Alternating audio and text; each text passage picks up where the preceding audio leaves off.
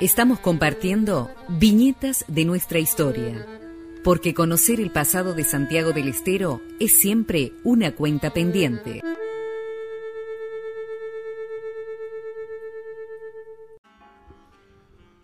Muy buenas tardes a la amplia audiencia de Radio Universidad 92.9 y especialmente a eh, la audiencia de viñetas de nuestra historia. Estamos, continuamos ya eh, este ciclo 2021 de viñetas de nuestra historia y hoy, hoy, hoy te recibimos sin aplausos, señor René Galván, co-conductor de este programa. ¿Qué tal, René?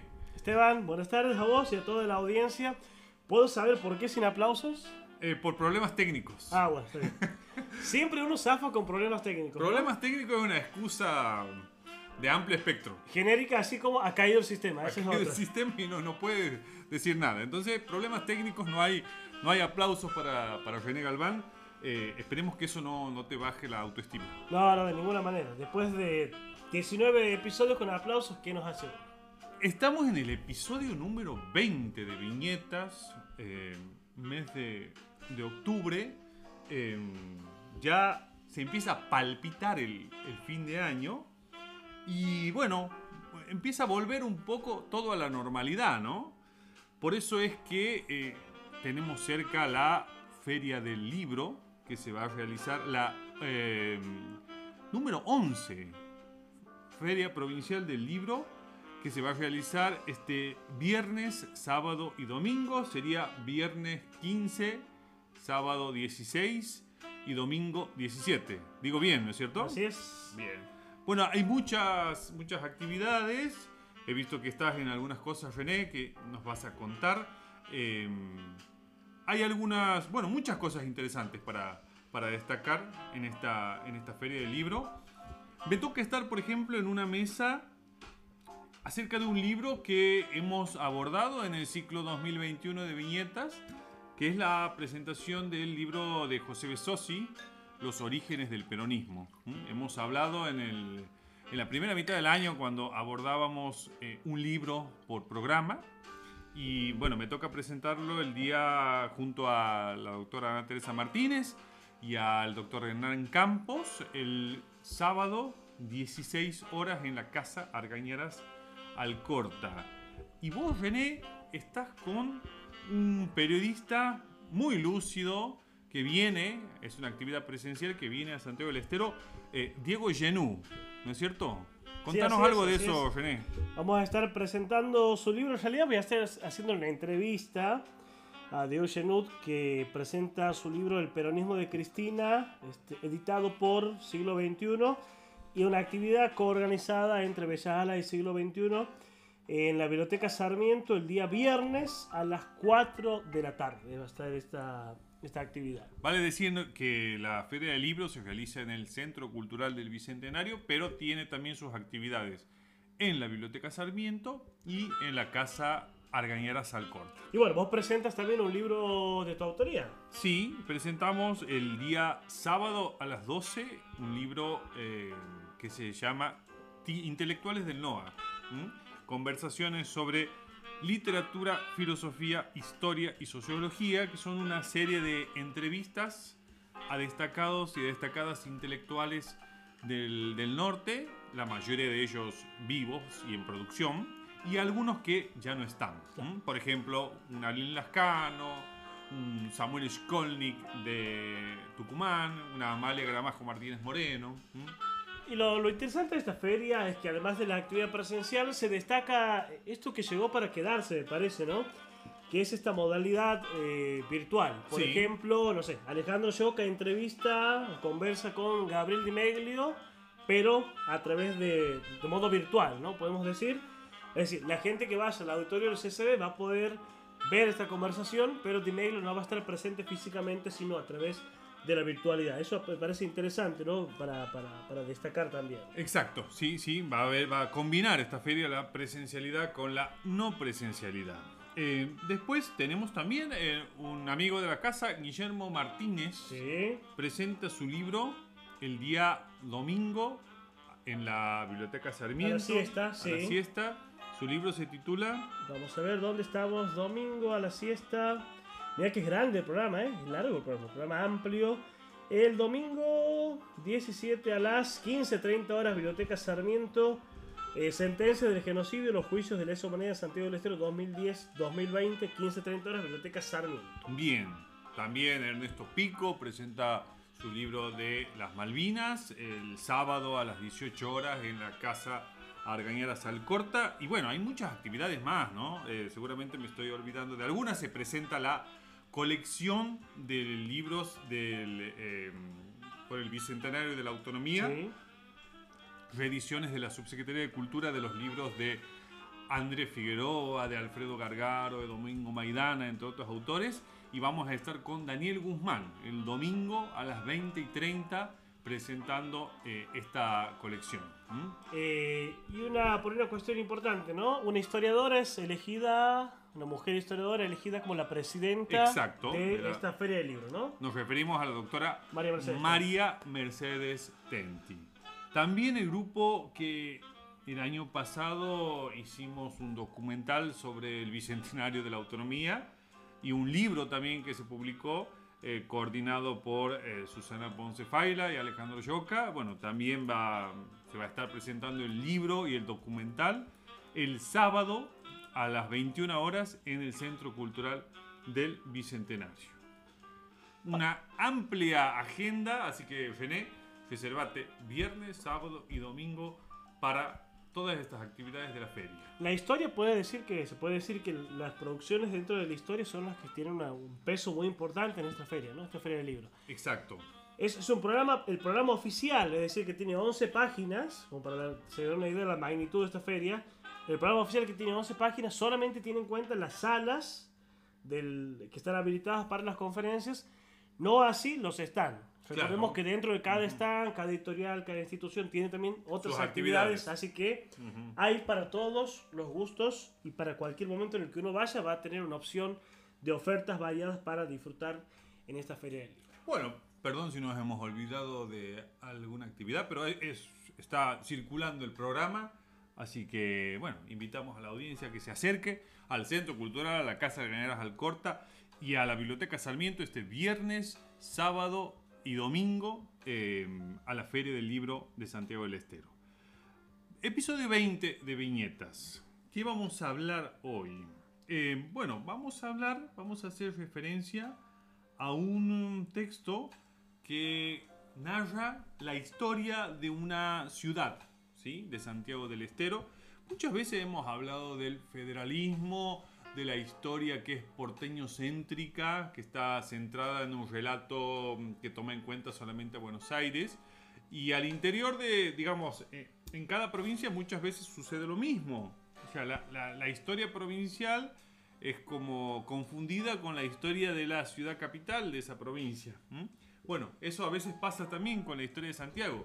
Creemos que la historia de Santiago es solamente la historia de la madre de ciudades y nuestra historia es mucho más amplia. Por suerte, en estos últimos tiempos esa mirada se está ampliando y hay muchas historias eh, que están circulando de muchas localidades eh, del amplio territorio provincial. En este caso vamos a hablar eh, con el autor de Historia de Clodomira. Coronadora. De, perdón, empiezo, empiezo mal. Historia de Coloniadora del profesor Miguel Pajón. ¿sí? ¿Cómo es el subtítulo del libro, René? Eh, historia coronadora, origen y trayectoria de una colonia agrícola en Santiago del Estero. Origen y trayectoria de una colonia agrícola. Si uno va por la ruta 34, ¿sí? Eh, aproximadamente en dos horas llega a Colonia Dora. Y eh, bueno, Editorial Bellas Alas, ¿no es cierto?, ha publicado este libro de una historia de la ciudad de Colonia Dora. Que ha sido noticia mundial coloniadora, se puede decir, o ha salido en los medios internacionales, gracias al deporte. Gracias al deporte, porque es la cuna de. eh, Del Tortuga nuestro- Deck. Nuestro basquetbolista eh, más renombrado, Sí. mm, no solo a nivel nacional, sino a nivel internacional, que es Gabriel Deck, más conocido como Tortuga eh, Deck. Entonces, vamos, eh, les proponemos en este episodio 20 de viñetas de nuestra historia conocer un poco más acerca de esta colonia agrícola. A través de este libro y con, el, con la palabra de su autor, de Miguel Pajón, vamos a conocer un poco más cómo nace y se desarrolla Colonia Dora. Así que vamos a un corte, René, y volvemos enseguida con la palabra del autor de Miguel Pajón.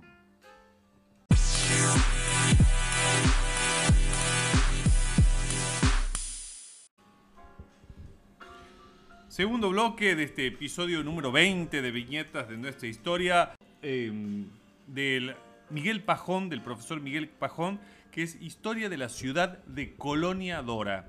Decíamos que muchas veces la historia provincial se confunde con la historia de su ciudad capital, ¿sí? en este caso eh, la madre de Santiago del Estero, pero que hay que ampliar la mirada y hay muchos trabajos que se están enfocando en las historias de las diferentes localidades de nuestro territorio. Así que bueno, hoy vamos a conocer un poco más acerca de Colonia Dora. Em, contanos René, ¿quién es, para quien no lo conoce, quién es Miguel Pajón?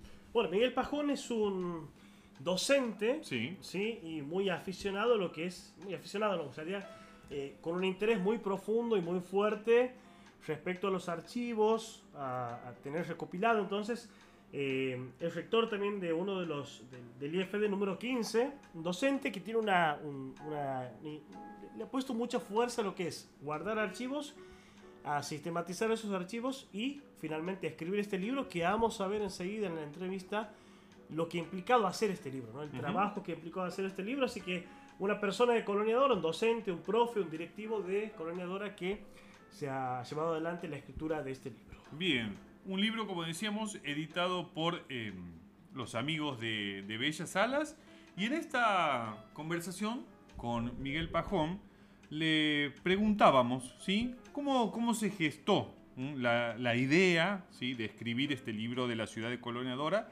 ¿Y cómo fue el proceso tanto de investigación y de escritura?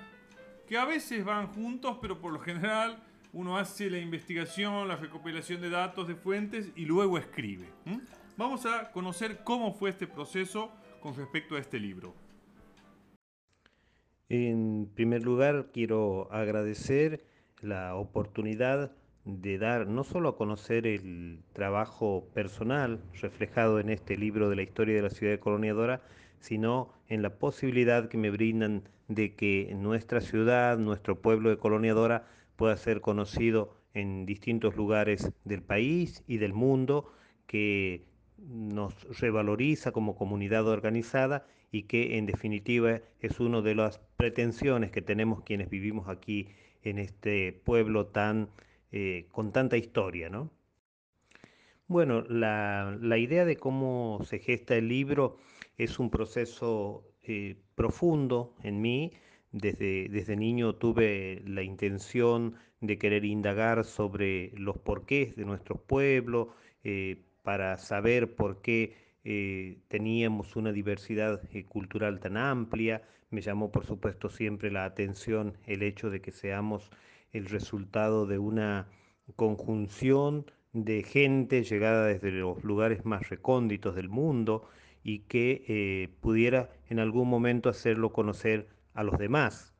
Eh, esta idea fue gestándose a lo largo de los años y eh, en una investigación que, que, nos, lleva, nos llevó ya 21 años, eh, fue plasmada precisamente en este, en este libro. Es un, proceso de investigación que eh, con la intención de que el libro tenga rigurosidad histórica, perdón, eh, tratamos de respaldar cada una de las cosas que están escritas allí con documentación. Y ese trabajo es el que me llevó mucho más tiempo, el de poder recabar información fidedigna que probara las cosas que, puedo expresar en el libro. Y eh, una vez logrado esto fue el hecho de, armar, el proceso de, armado del libro, de determinar, de darle forma. Mm, y eh, gracias a la colaboración inmensa de la gente de la editorial Bellas Salas, que fue gente que me guió mucho en este proceso, eh, pude darle forma, pudimos en realidad, fue un, trabajo conjunto que debo destacar el trabajo de ellos y que eh, en definitiva y, por suerte este diciembre pasado, aún trabajando en medio de esta pandemia que nos permitió también eh, poder eh, darle más horas de actividad al trabajo del libro, en diciembre ha podido ver a la luz este libro que es La historia de la ciudad de coloniadora, el origen y la trayectoria de una colonia agrícola en Santiago del Estero, de la primera colonia agrícola según lo que considero y que, bueno, eh, por suerte, como decía, ha podido ver la luz.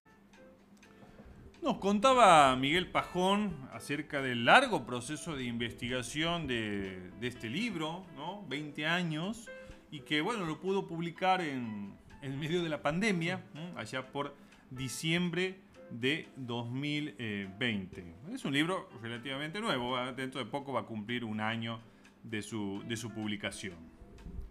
Bien, también sabiendo, digamos, el proceso de investigación y de escritura, ya vamos directamente al cuerpo del libro, ¿no? Le preguntamos a, a Miguel eh, qué espacio temporal ocupa este libro. Conocemos el espacio territorial, Colonia Dola, pero nos interesaba ver el espacio temporal que ocupa el libro y también cuál ha sido su criterio, cómo ha hecho una periodización de cada uno de los capítulos. Vamos a ver qué nos decía. En cuanto al, espacio temporal que abarca el libro, eh, bueno, eh, esto está reflejado en, la estructura, en, los capítulos que hemos este, separado eh, el libro. El, capítulo habla desde, desde, los orígenes de esta zona, em, como con los primeros pobladores aborígenes, cómo fue eh, que esta zona se pobló, una pequeña recopilación para eh, ponernos en sitio, mejor dicho, para saber de qué zona estamos hablando, eh, cómo, cómo, llegan los primeros pobladores. Y en el primer capítulo este, se hace referencia a esto. Hemos separado el libro, en realidad, en, en partes según algunas temáticas. Eh, el, capítulo, perdón, el libro, perdón, tiene cuatro capítulos. El primero de ellos está eh, referido a nuestra zona desde los orígenes hasta mediados del siglo XIX, en donde hablamos de, toda nuestra región, fundamentalmente de El Bracho, que es un, centro poblacional de muchísima importancia en la época de la colonia y que también está ligado a los orígenes de nuestra ciudad. Eh, tal vez, y es una consideración muy personal, el Bracho sea uno de los lugares eh, de mayor importancia histórica en nuestra provincia y sin embargo eh, no siempre valorizado como tal. En el capítulo segundo, segundo hablo sobre el surgimiento de esta nueva colonia, de, lo que fue el ferrocarril, de lo, que, de lo que los primeros órganos de gobierno se constituyeron aquí en nuestra ciudad. También hago una referencia a, una antigua casona que hay aquí, que fue el centro de poder en su momento, eh, cómo era la vida social en la, colonia, la, importancia o el impacto de eh, la compra de tierras por parte de López Agrelo eh, en esta zona. Eso se refleja en el segundo capítulo.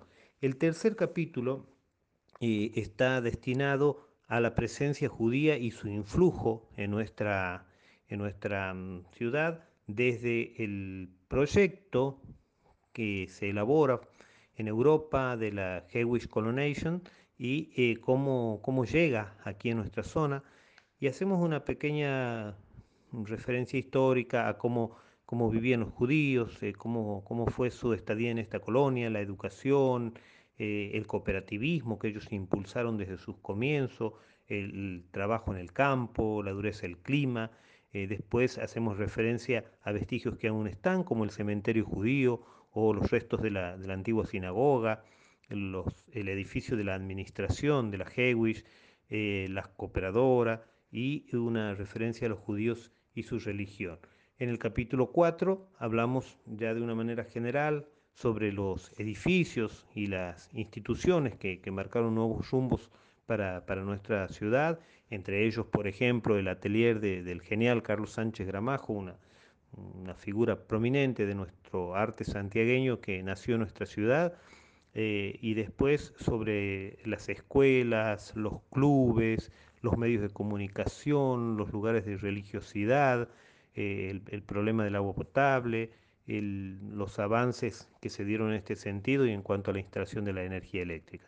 Esos son los cuatro capítulos.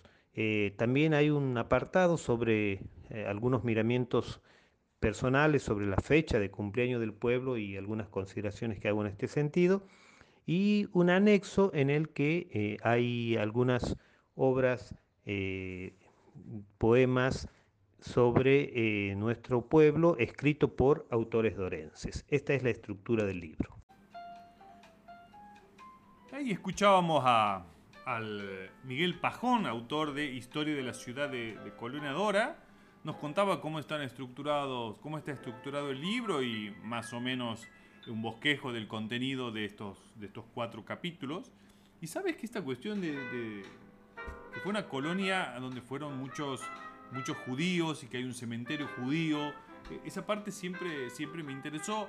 Había algún trabajo que en algún momento fue publicado en una revista que se publicaba en investigaciones de historia de Santiago, eh, no recuerdo de quién era la investigación, eh, que, bueno, ya después nos va a profundizar un poco más eh, Miguel Pajón acerca de este tema que a mí personalmente me, interesa, ¿sí? Pero antes de, entrar en ese tema, vamos a cómo fueron los orígenes de Colonia Dora y qué hitos se podrían destacar de esta etapa. Escuchemos al autor de Historia de la ciudad de Colonia Dora.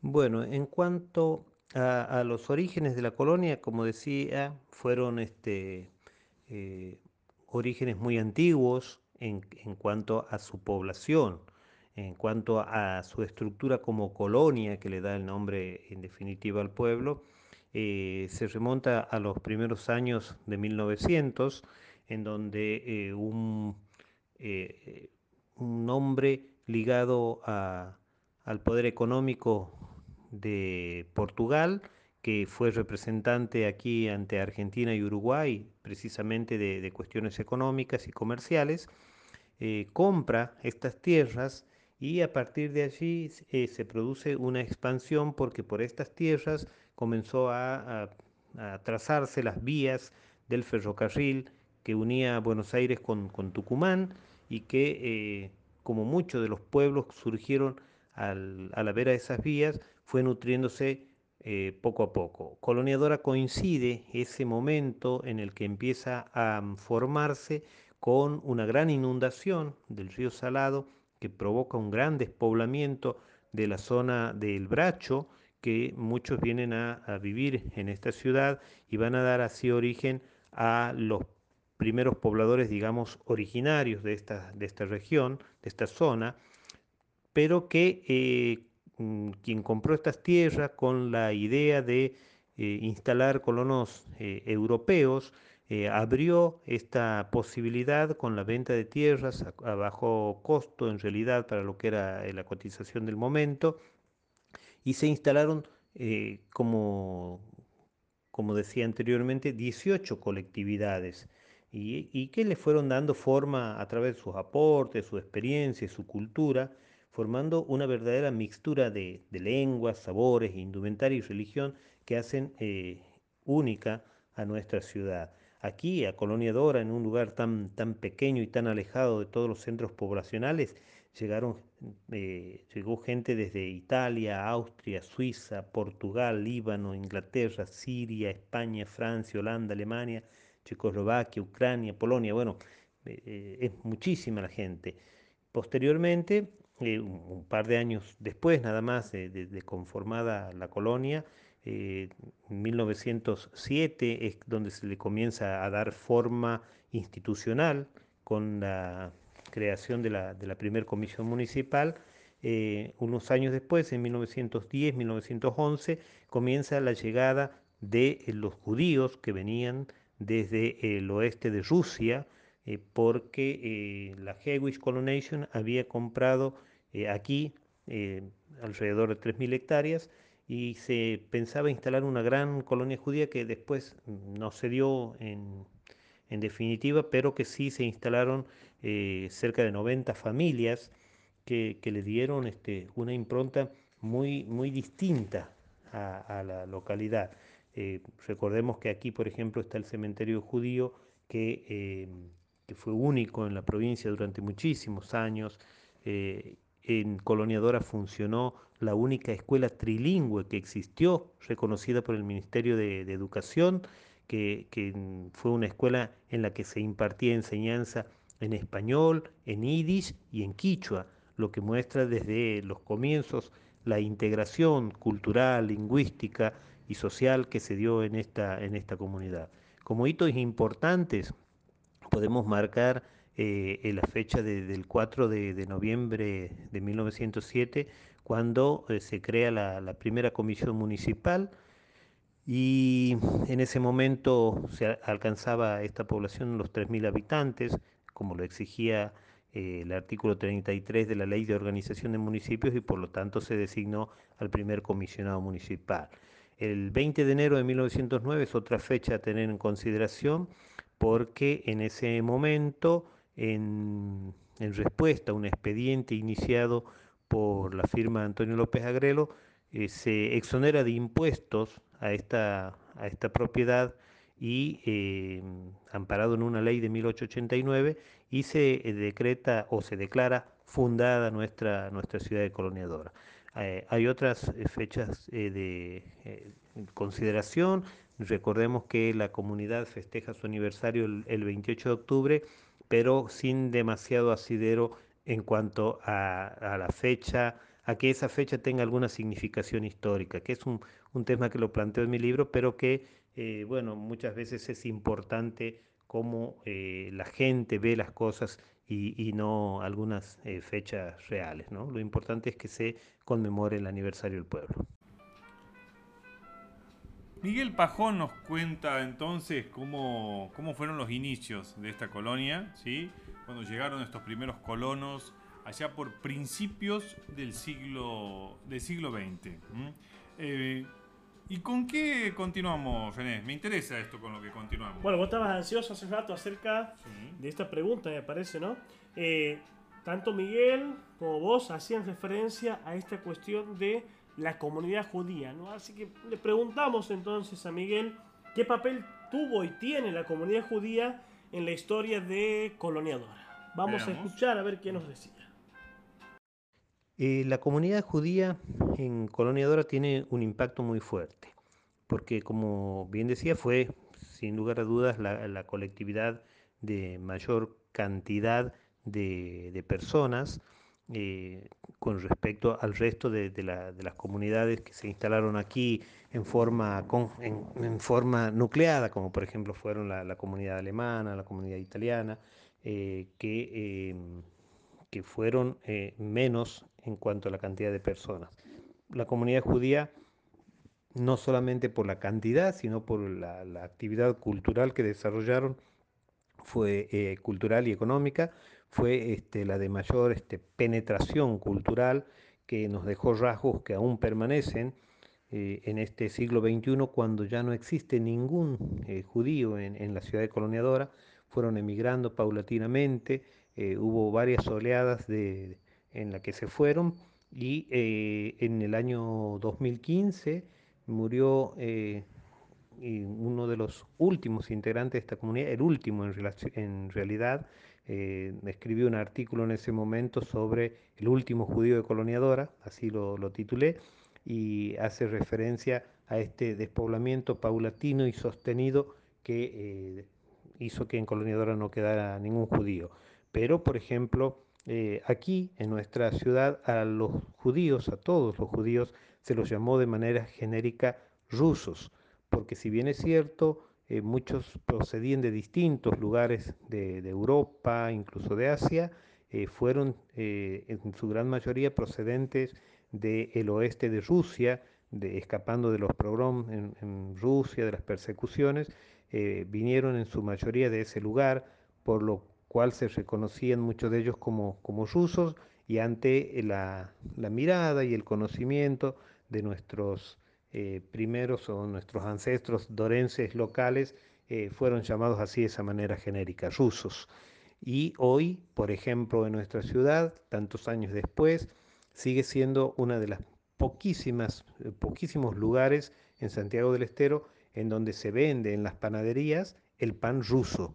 Eh, muchos de nosotros, de los dorenses, compramos ese pan sin saber ni siquiera por qué le llamamos de esa manera.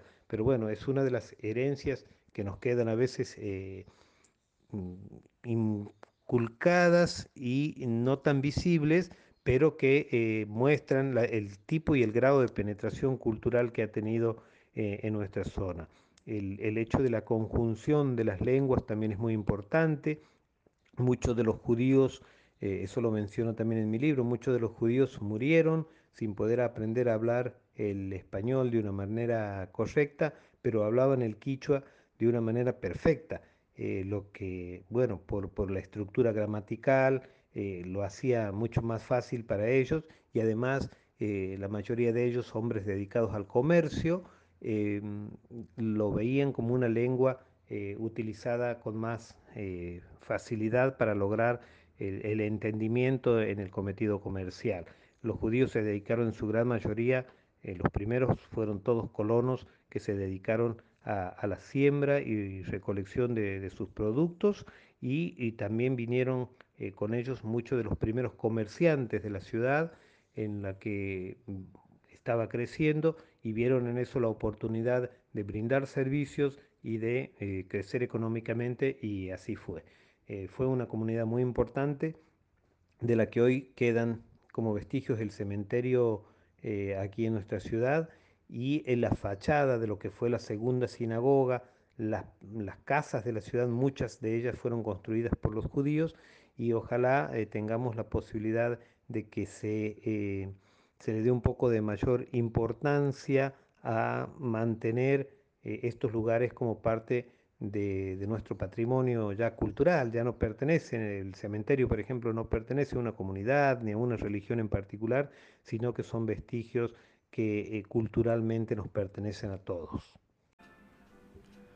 Bueno, ahí eh, Miguel Pajón nos aclaraba y nos contaba acerca de eh, la, importante comunidad judía instalada en Colonia Dora y bueno, de ello nos quedan esos testimonios, ¿sí? como es el, los restos del cementerio judío que está ubicado allí. Eh, y también le preguntábamos si nos puede contar acerca de algunas historias poco conocidas de esta ciudad.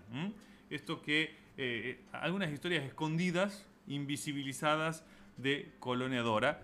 Eso le preguntábamos a Miguel Pajón, autor del libro Historia de la ciudad de Colonia Dora. Escuchemos.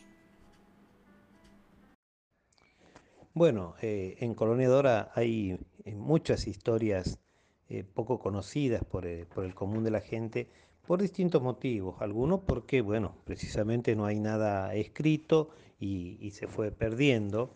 Eh, y en segundo lugar, eh, hay historias de que, que, fue, que fueron deliberadamente silenciadas, eh, pero que mm, creo que los dorenses tenemos la, obligación o al menos el derecho de conocerlas.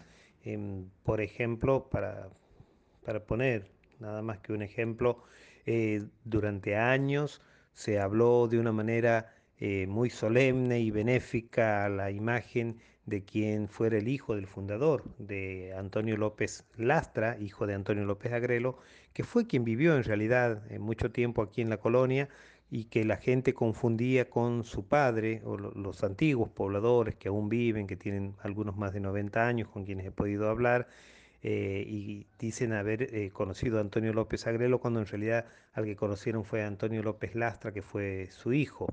Eh, y que, eh, como te decía, deliberadamente durante muchos años eh, se trató de mostrarlo como una figura benévola y con muchas cualidades, cosa de que, según mi, investigación, no fue tal, fue una persona con muchas aristas negras, que fue quien cometió muchos abusos aquí en la zona, fundamentalmente con aquellos colonos que llegaron Mm, perseguidos de distintos lugares del mundo y que bueno, no conocían a nadie, no hablaban la lengua, no tenía quien los representara o quien los defendiera institucionalmente, que los, los convirtió rápidamente en presa fácil para los abusos de esta, de esta persona, que era dueño y señor de todo. Él era el dueño de las tierras, tuvo una administración en la que incluso existían calabozos, o sea que fue también quien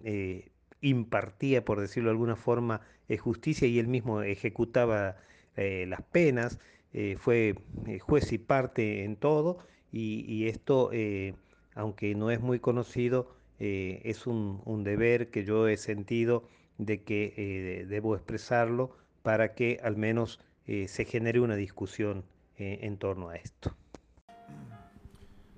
Interesantes estas historias poco conocidas que nos contaba Miguel Pajón acerca del de, eh, pago de Colonia Dora. Y vamos llegando al, final de esta entrevista. ¿Cuál Así es, la última pregunta que le hacemos a Miguel Pajón? Bueno, investigado, se investigó, se escribió el libro, pasó por un proceso de edición y finalmente libro publicado, libro que sale a la calle, a las librerías, a los colegios, a las bibliotecas. Recuerdo la presentación que se hizo por transmisión en, Facebook, sí, con, mucha repercusión. Sí, mucha. Incluso recuerdo fotos de eh, Tortuga Deck posando con el autor y el libro, ¿no? También hay una estación de servicio en Colonador. Así que le preguntamos al profe Pajón cuáles han sido las repercusiones después de haberse publicado este libro. Las repercusiones del libro, por, suerte, fueron, eh, a mi entender, muy importantes. Eh, ha cumplido el objetivo que al menos yo me he trazado, que, fue la de no dejar eh, tantos, tanta recopilación solamente en, mi conocimiento, sino de poderla volcar en, las hojas de un libro para que quedara para, para la posteridad, obviamente, para nuestros hijos, nuestros nietos. Em, hemos podido hacer entrega del libro a las instituciones educativas de nuestra ciudad. Yo considero que eh, el profesorado de nuestra ciudad, donde se forman los futuros docentes, que son los que van a transmitir la cultura a las próximas generaciones, eh, la cultura al menos institucionalizada, eh, mm, es, importante que conozcan esta, estos hechos de los que dieron origen a nuestra ciudad. Eh, difícilmente podamos transmitir algo que desconozcamos. Entonces, eh, eh, en ese sentido, he trabajado con, la gente del profesorado, las autoridades del profesorado que han sido profundamente receptivas, a las cuales agradezco mucho esto y que me ha permitido dejar libros en, las, en, todas las escuelas, primarias, secundarias, terciarias de aquí de nuestra ciudad, como otras instituciones. Eh, que eh, han tenido un impacto muy importante aquí en la ciudad. Y aparte, eh, me ha sorprendido muchísimo, he tenido la posibilidad de enviar libros prácticamente a todo el país. Hemos vendido libros desde Tierra del Fuego hasta Salta, todo, todo el país. y la suerte de poder vender también libros a lugares como España y muchos a Israel. Eh, es el lugar en el que hemos eh, tenido la posibilidad de enviar, aún con los altos costos que, esto significa, pero que, bueno, por, el cambio de moneda para ellos no es tanta la erogación. Y por suerte hubo gente de aquí, del Chaco más precisamente, que viajó a Israel en el mes de agosto y fines de agosto, principios de septiembre, que fueron llevando varios ejemplares a, Israel. Eh, allá tengo amigos que, se encargaron en algunos casos de distribuirlo. Tuve la satisfacción de recibir, por ejemplo, eh, una felicitación y enviarse, enviarme una foto con mi libro de la profesora eh, Alicia Gaskin, una, doctora en, varias ramas, una escritora enorme de Israel, que fue, es para mí un orgullo eh, poder este, contar con el conocimiento de que ella ha leído mi libro. Aquí a, nivel provincial también para mí significa un orgullo que la profesora eh, Tenti, eh, María Mercedes Tenti, por ejemplo, este, lea mi libro, o el, profesor este, Alberto Tazo, a quienes considero enormes personas y enormes investigadores que, bueno, para, para, mí es todo, todo un orgullo. La Cámara de Diputados de la provincia declaró mi libro también de, interés y, esto, bueno, son pequeños, pequeños grandes halagos que sirven para darnos fuerza en este trabajo que no siempre es fácil o en, esta, eh, en este emprendimiento que no siempre es fácil. Eh, a veces estamos limitados económicamente por los costos. Eh, hace poco también el, gobernador de la provincia me, entregó la posibilidad de que pudiera editar varios libros para poder este, repartirlo entre instituciones, lo cual también agradezco su generosidad y el impacto para mí ha sido altamente satisfactorio, me siento muy complacido con las repercusiones que ha tenido mi libro y este, eh, desde ya también agradezco a ustedes esta posibilidad que hace que eh, el trabajo de uno pueda ser conocido eh, en, distintos lugares de la provincia. Agradezco infinitamente esta posibilidad de, de, poder dar a conocer mi obra y que ustedes están generosamente me, abren las puertas de una institución como, como la radio a la que pertenecen, el hecho de, estar ligado a la Universidad Nacional, este, para mí es muy importante y reitero mi agradecimiento quedando a disposición de, ustedes para eh, cualquier cosa que, que necesiten. Muchísimas gracias y un abrazo para todos. Bueno, eh, interesante, ¿no? Lo que nos contaba eh, el profesor Miguel Pajón acerca, bueno, de esto también de, de, la circulación del texto, de cómo estos textos también pueden ser utilizados en las escuelas, en los colegios, para aprender más de la propia historia de sus ciudades. Eh, y bueno, pero no solo por la ciudad de Colonadora circuló el libro, sino también se encargó el profe de divulgar su libro a lo largo del, país. Eh, le agradecemos al profesor Miguel Pajón por la disposición para mm, dialogar, para charlar sobre historia de la ciudad de Colonia Dora, este libro publicado en 2020 por Editorial Bellas Alas y que recomendamos su lectura y recomendamos también que en general las ciudades que forman parte de Santiago del Estero puedan narrar, narrar sus historias así esa historia provincial que contamos pueda ser más amplia, ¿no es cierto?, que la que es hasta, hasta el día de hoy. Así que gracias al profesor Miguel Pajón. Así es, damos gracias y bueno, y que todo esto pueda ser sistematizado después en alguna nueva historia de Santiago del Estero, ¿no? Que incluya precisamente esto que estábamos diciendo, ¿no? La historia de los distintos territorios, parajes, ciudades de nuestra provincia, que es extensa, que es amplia y que es diversa. Un congreso debería haber Congreso de Historias eh, de las ciudades, de, ciudades y pueblos de Santiago. Me gusta, ¿eh? Bueno, vamos. Comencemos a organizar ese congreso para 2022.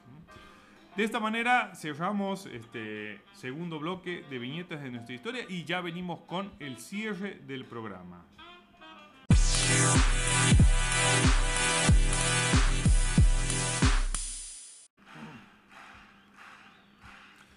Tercer y último bloque de viñetas de nuestra historia. Hemos hablado hoy con el profesor Miguel Pajón acerca de su libro de eh, Colonia Dora, de historia de la ciudad de Colonia Dora, esta localidad que encontramos eh, aproximadamente, no sé, 180 kilómetros será, por la ruta 34, algo que googleando lo podemos saber muy fácil. Eh, pero bueno, es, cuando uno viaja, Santa Fe, Rosario, es una parada obligada, la, estación de servicio de, de Colonia Dora, ¿sí? Pero Colonia Dora es mucho más que eso y es esa historia que narra el profesor Miguel Pajón con tan buena repercusión como tuvo este, este trabajo. Y aquí nació la idea del Congreso, ¿no? Del Congreso de eh, Historia de las Ciudades y Pueblos de Santiago del Estero. A ver, ¿quién se hace cargo de la organización? ¿Quién se hace cargo de la Nosotros tiramos la idea, que alguien la tome. ¿Quién paga el catering? bueno, René, em, de esta manera nos vamos despidiendo.